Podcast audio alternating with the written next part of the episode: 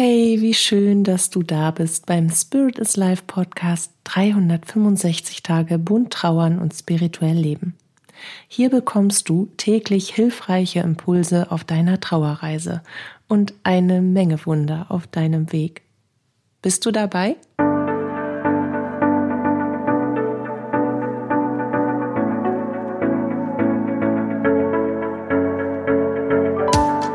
Mein Name ist Katja Hüniger und ich begleite dich auf deiner Trauerreise. Dabei sprechen wir beide über die bunten Themen von Trauer und Spiritualität, um dir damit Antworten auf innere Fragen, Sicherheit und Geborgenheit und vor allem aber Licht und Kraft in deiner Trauerzeit zu schenken. Katja, wie sieht eigentlich der Himmel aus? Wow, sehr gute Frage. Hast du gerade so zehn Stunden Zeit? Weil ich will alles beschreiben, was ich darüber weiß. Nee, ganz so intensiv wollen wir es in diesem Podcast jetzt nicht halten, aber ich möchte dir die wichtigsten Facts an die Hand geben, die sich mir bisher erschlossen haben. Und ich möchte dir damit gleichermaßen eine Frage beantworten, die logischerweise immer wieder gestellt wird. Und heute ist das ein perfekter Tag, finde ich. Die Sonne scheint, der Himmel ist blau, die Vögel zwitschern. Wir wollen Frieden in diese Welt bringen und dann können wir uns auch gleichermaßen die Frage stellen, wie sieht denn die Welt aus, aus der wir alle kommen? Und ich möchte dir die vier wichtigsten Punkte des der dieser Frage äh, erklären, die wichtigsten Punkte beschreiben, wie der Himmel aussieht. Punkt eins ist, das ist, glaube ich, der wichtigste Punkt überhaupt. Punkt eins: jede Seele erschafft sich ihren eigenen Himmel und trotzdem sind alle am selben Ort. Das ist schwer zu begreifen, oder? Ich wiederhole den Satz nochmal. Jede Seele erschafft sich mit ihrer Energie, ihre eigene Realität, also ihren ganz eigenen Himmel. Und trotzdem sind alle am selben Ort. Alle in der gleichen Dimension, die zu der Seelenfamilie, zu dem geistigen Team und so weiter gehören. Und es ist immer noch schwer zu begreifen, oder? Ich selbst habe Jahre gebraucht, um das zu checken und dann auch annehmen zu können. Es ist für den menschlichen Verstand einfach so surreal, so nicht weltlich, nicht irdisch, nicht menschlich und damit auf die eine oder andere Weise auch irgendwie nicht möglich, dass man sich wirklich voll darauf einlassen muss, um die Antwort auf die Frage, wie der Himmel denn aussieht, auch begreifen und zulassen zu können. Und es ist ein wenig mit einer Traumlandschaft zu vergleichen.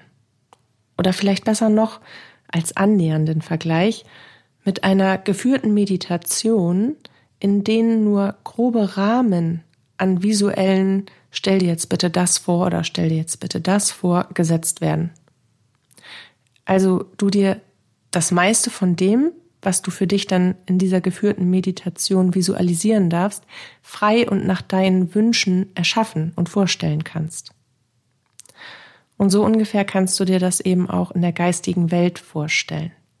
Alles ist Energie und damit keiner Begrenzung unterlegen, keiner. Die geistige Welt und wir alle im Kollektiv der geistigen Welt wünschen uns Freiheit, Frieden und Liebe. Die Freiheit des Geistsein besteht eben auch darin, dass jeder sein eigenes Energiefeld, in dem er sich bewegt, so wahrnimmt, wie er es sich oder sie es sich vorstellt. Vielleicht nehmen wir hier als Beispiel ein Ehepaar.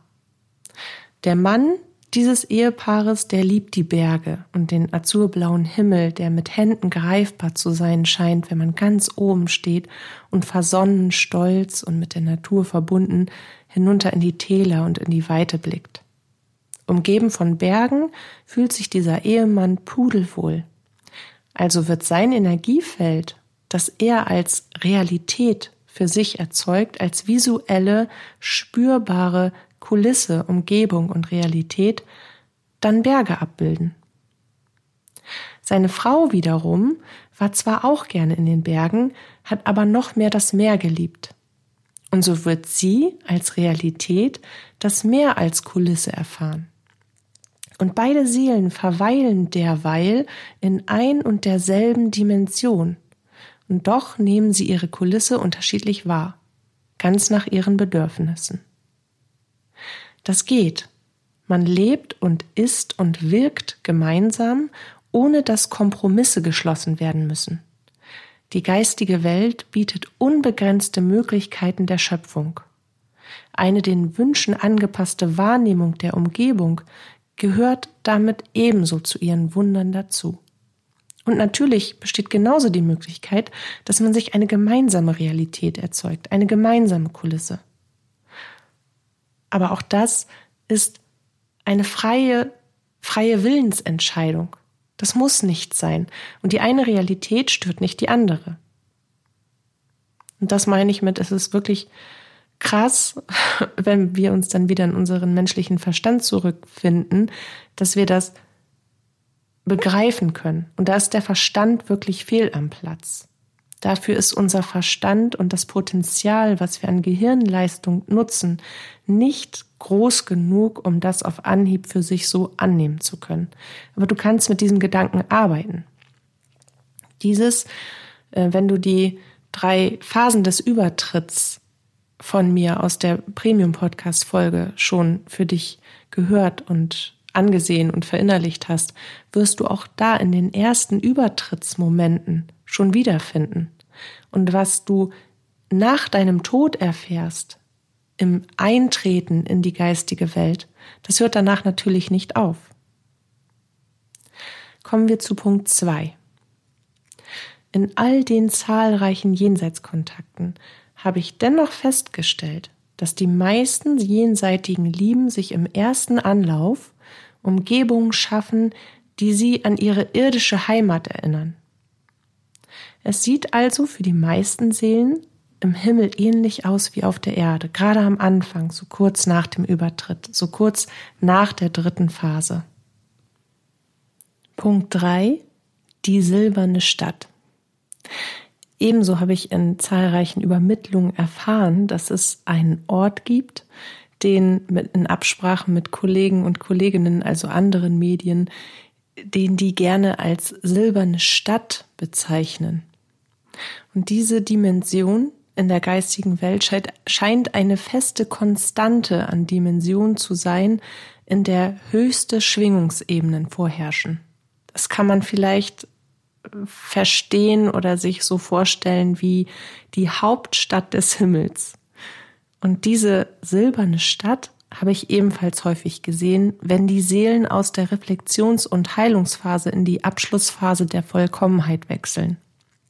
Doch es scheint sich dabei eher um eine Dimension zu handeln, in der man sich aufhält, um zu lernen, um sein Wissen anzuwenden, um zu arbeiten, um zu wirken, um seine neue Inkarnation zu planen.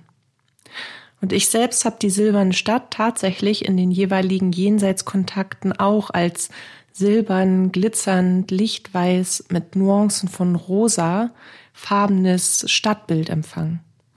Ein Architekturbild so unterschiedlich und fantastisch, teils auch futuristisch, dass man es visuell mit seinem eigenen Verständnis von, was kann man sich vorstellen, kaum übereinbringen kann, weil es dort eben von allem alles gibt. Von der griechischen anmutenden säulenumrahmten Bibliothek, da habe ich einmal einen Jenseitskontakt zu einem früh verstorbenen kleinen Jungen gemacht, der mich dorthin geführt hat, sozusagen, der mich dorthin mitgenommen hat, das weiß ich noch. Das fand ich unfassbar beeindruckend. Diese Bibliothek war in einem lichtvollen Weiß gehalten, bis hin zum futuristischen Glaskuppelpalast als eines der Hauptgebäude. Hochhäuser neben bayerischer Architektur, Hamburger Schick neben dem rustikalen Flachbungalow und dennoch ist keines dieser Objekte dem, dem Wohnen sozusagen dienlich, sondern dem Vorankommen. Dort ist man, um etwas zu sein, zu tun, zu lernen, zu verstehen, zu planen oder aus seinem Wissen heraus, aus seinem dann vollkommenen Seelenwissen zu erfahren, noch einmal zu erfahren. Und wie ich das eben schon gesagt habe, scheint es so zu sein, dass aus der silbernen Stadt heraus die nächste Inkarnation geplant wird. Zumindest haben es die zahlreichen Seelen getan, die mir dies so übermittelt haben. Im Abgleich mit Kollegen, die ähnliches empfingen, haben wir dazu quasi diese These aufgestellt, dass das im Kollektiv der Seelenfamilie dann der Ort zu sein scheint, wo eben diese Planung und Gestaltung Hand und Fuß bekommt. Jetzt gibt es noch einen vierten Punkt. Die Umgebung, die eine Seele wahrnimmt, gleicht der Schwingungsfrequenz, dem Gefühlsleben, inneren Überzeugungen und der Absicht. Und Punkt 4 ist nicht ganz so lichtvoll. Seelen, die mit sich selbst, ihrem Leben, ihrer Innenwelt und ihren Absichten so gar nicht im Reinen sind, gestalten ihre Dimension entsprechend als Erfahrung, als Spiegelbild dessen, was sie an Energie aussenden, was sie an Energie leben. Und das kann teils Gruseliges hervorbringen. Und manche Menschen empfangen, gerade in Traumkontakten, ein Bildnis dieser Dimension. Gerade dann, wenn ihr jenseitiger Lieblingsmensch mitteilen möchte, dass er oder sie noch einiges aufzuarbeiten hat oder in seinem Seelenkostüm aktuell unausgeglichen ist, dann empfangen sie ein Bildnis dessen, was in diesem jenseitigen Lieblingsmenschen vorgeht. Und das kann dann oftmals ein wenig verstörend wirken und macht natürlich gleichermaßen besorgt und ängstlich. Und was ich jetzt sagen möchte, ist einfach, das ist kein Dauerzustand. Eine Dimension, die nicht immer nur lichtvoll, sondern auch einmal abschreckende Züge annimmt, die dient ebenfalls der Reflexion, dem direkten Erleben des Seelenzustandes, dem Erfassen und dann dem Transformieren. Wenn wir unsere jenseitigen Lieben fragen, wo sie sind, wie es ihnen geht und was sie dort, wo sie sind, erfahren, dann bekommen wir häufig auch eine Antwort, die wir bewusst oder unbewusst wahrnehmen. Nicht selten eben über einen Traum oder eine innere Vision. Jenseitige Personen lügen nicht, die beschönigen nicht, haben keine menschlichen, in die Irre führenden Übermittlungen für die Menschen, die sich nach ihnen erkundigen. Sie bringen die Wahrheit ans Licht. Für uns fühlt es sich dann direkt als Bedrohung an, beängstigend und wir machen uns Sorgen um unsere jenseitigen Lieben. Wir wünschen ihnen, wenn sie schon nicht mehr an unserer Seite sind, dann aber doch zumindest das Paradies im Himmel. Das Paradies hat genauso viele Farben, Gesichter, Licht und Schatten zwei Pole, die sich gegenseitig brauchen, damit das große Ganze existieren kann, wie das Leben selbst. Es ist nichts von Dauer. Alles ist eine Erfahrung nach der Erfahrung nach der Erfahrung.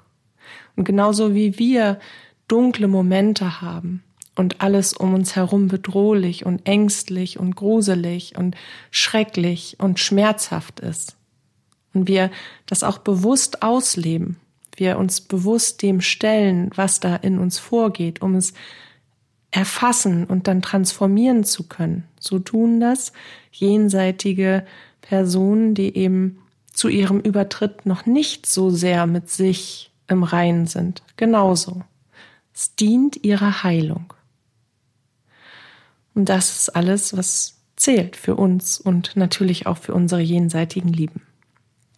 Grundsätzlich sei gesagt, jede Seele erschafft sich auch in der geistigen Welt ihre ganz eigene Realität, so wie wir es in unserem Bewusstsein ebenso tun. Meistens ohne dass wir unsere Schöpferkraft bewusst einsetzen. Was passiert denn erst, wenn wir sie bewusst einsetzen? Magisches, kann ich dir sagen.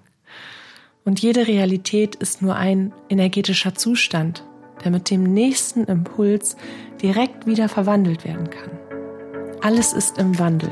Auch in der geistigen Welt ist das Leben ein Zustand ewiger Veränderung in Liebe. Ich hoffe, ich konnte dir mit diesen bildhaften Beschreibungen ein paar inspirierende und zum Nachdenken anregende Impulse schenken. Vielen Dank für dein Sein, für deine Schöpferkraft, für dich und dein Zuhören. Ich freue mich auf unser Wiederhören. Deine Katja.